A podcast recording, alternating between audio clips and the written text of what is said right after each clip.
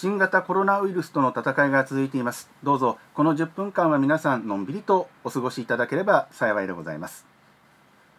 親父ラジオ第1回目の放送です。まずは10の位から決めましょう。6が出ました。では1の位。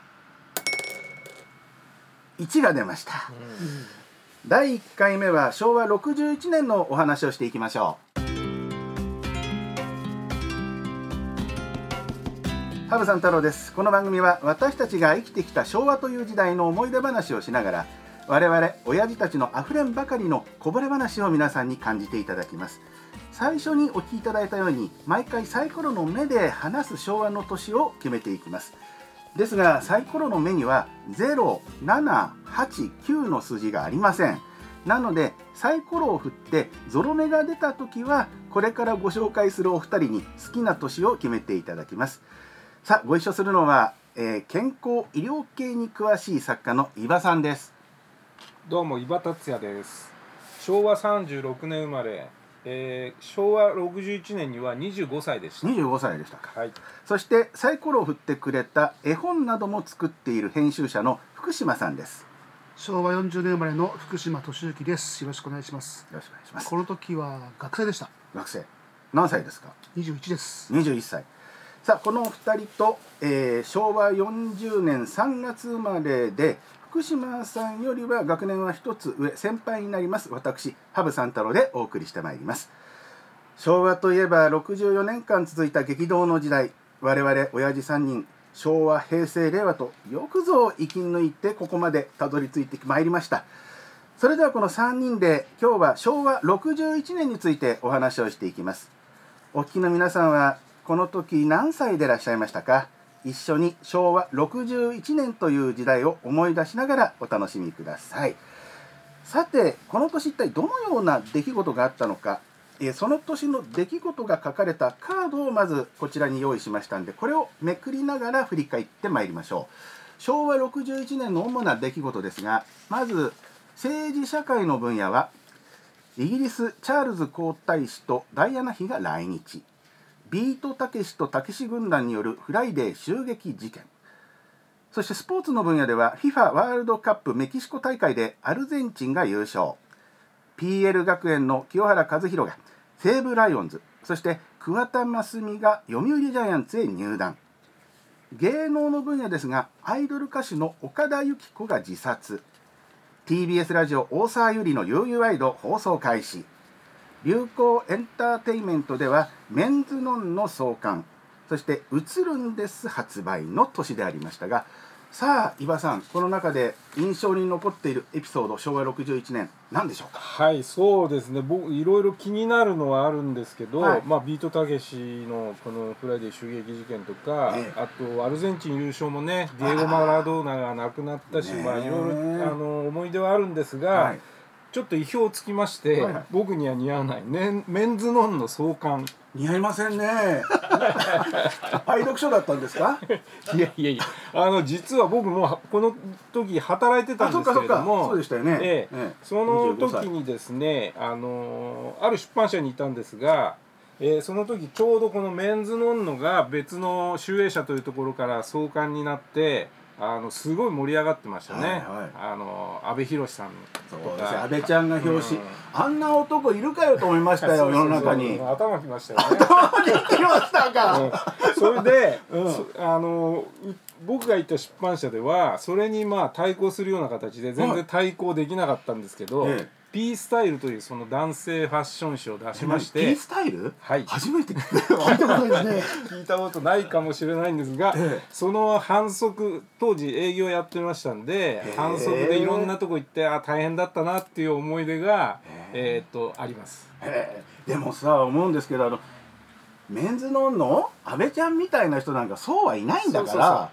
ねえ。あれはあの女の子が自分のうん、あの彼にかっこいい服着せて安倍ちゃんみたいにしようっていうその幻想がね、うん、ほとんどもう妄想というか幻想というか そんな感じじゃないでしょうか。あの安倍ちゃんと一緒のもの着たってさみんなさ似合わないよね。そうそう安倍ちゃんだからあれは似合うわけであってさ。そえそれより何よりもその P スタイルって、はい。なあのどれぐらい続いたんですか？一回目で終わり？どれぐらい続いたんでしたっけね？1年はでも続いたんじゃなかったかな。それまよく覚えてません。表表紙もやっぱ安倍ちゃんみたいな人を起用したんですうかーんとそうですね、うでももうもうちょっとマイナーかな。名前もちょっと忘れちゃいました。自分で表紙やっちゃったんじゃないの？だからこけちゃったいやいや失礼あでも本当にあれはね男性が買うよりも女性が買った雑誌だ。そうですそうです。ねメンズノンノってね、かっこいい男の人たちを見るというね、はいはい。なるほど。さあ福島さんは僕もですねえーこの61年の。まあ、メンズノンノと言いたいんですけれども、はい。あのこの年21の時にもうすでにあの出版業界の片隅にですね、ええ。あの頭頭突っ込んだんですよ。え？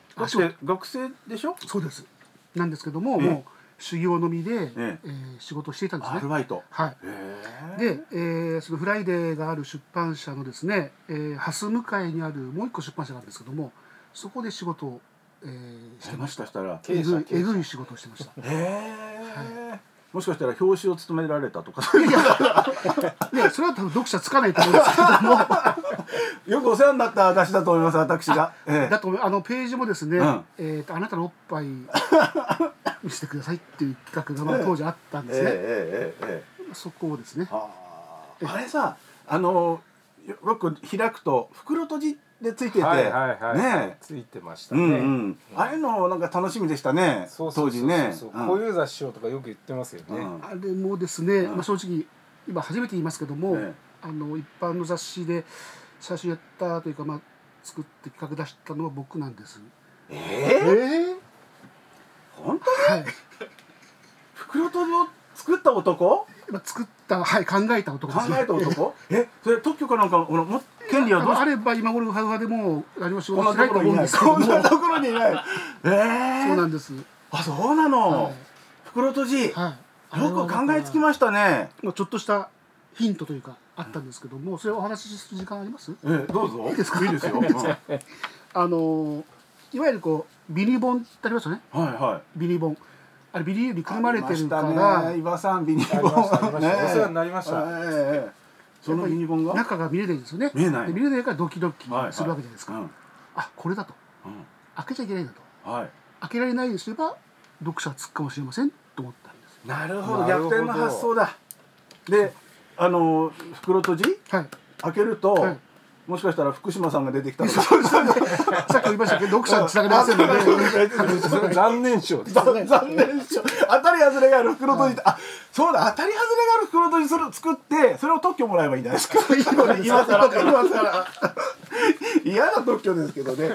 すごい人が皆さんご一緒してるんですおよ話でエロ本の編集者みたいに聞こえてますけども、絵本も作ってますから。なるほどね。ちゃんとしたものも作ってらっしゃる 僕はね小61年大学生だったんですけどもあのー大学から自宅に戻る都営新宿線うんにねの思い出があってあのー混雑してる電車僕座れたんですよ、はい。座っていたら僕の前に可愛い女子高生が立ったんですよ。で顔色がすごい悪くて疲れてるような、へね、僕ねあのその子に「なんか疲れてって具合悪いんだったら代わってあげるよ」って言ったら「いやいいです」って。でもね本当になんか今にでも倒れそうだったんで「ええ。いいから座りなさい」その子に言ってあげたんです、はい。でその子まあ曙橋の駅ねあのフジテレビが昔あったとこ。はい。はいあそこで降りたんですよ。え降りる時も僕には「本当ありがとうございました」って丁寧にお辞儀してあいい子がいるもんだなと思って、で家に帰ってえテレビをつけたんですよ、うんはい。うん、そしたら当時すごく大流行してたうん「夕焼けにゃんにゃん」はい。でそこで「おにゃんこクラブ」踊っててはい。歌ってて、誰？その中の一人にいるんですよさっきまで僕が、うん、あの ちょっとお話ししてたりなんかした子が。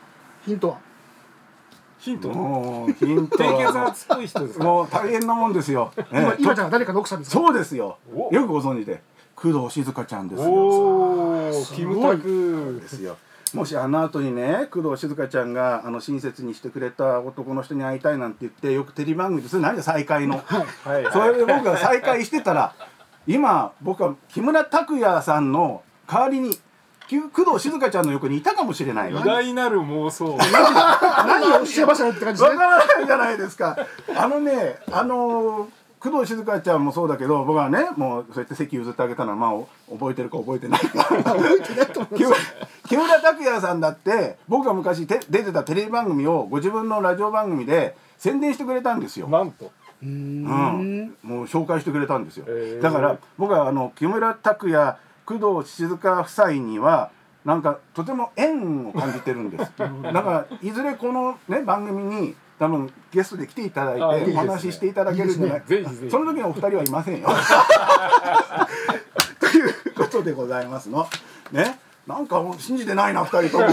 聞いてる人もなんか信じてないだろう。いぶかしげになってるいう感じでしょうがないな俺じゃなんか話がかっこよくてねうんだかっこいいかっこいいなんか本当嫌だな疑いの目でううもう見られちゃってさてこの番組ですが親父ラジオではその年その話題にふさわしい一曲ヒット曲をお送りすることになっているんですがここまで来たらもうねもうこのこの曲しかないでしょうね。今ねもうずっとその話をしてたわけですから。おにクラブね。ね。そうですよ、さあそれでは今日お届けする曲でございますけども中森明菜デザイアただ、えー権利の問題がございますのでここではお聞かせできません。皆様どうぞご勝手にお聞きになってください。中森明菜デザイア親父ラジオ。いい曲でしたね。でも僕はやっぱり工藤静香ちゃんの方が好きです。なんだかだったらかけなきゃいいじゃないかということでございまして早いものでお別れの時間でございます。次回は昭和何年の思い出話になるんでしょうか。お楽しみにお相手は羽生三太郎と伊庭達也。福島敏之制作清水康之でお送りしました。お聞きいただきましてありがとうございました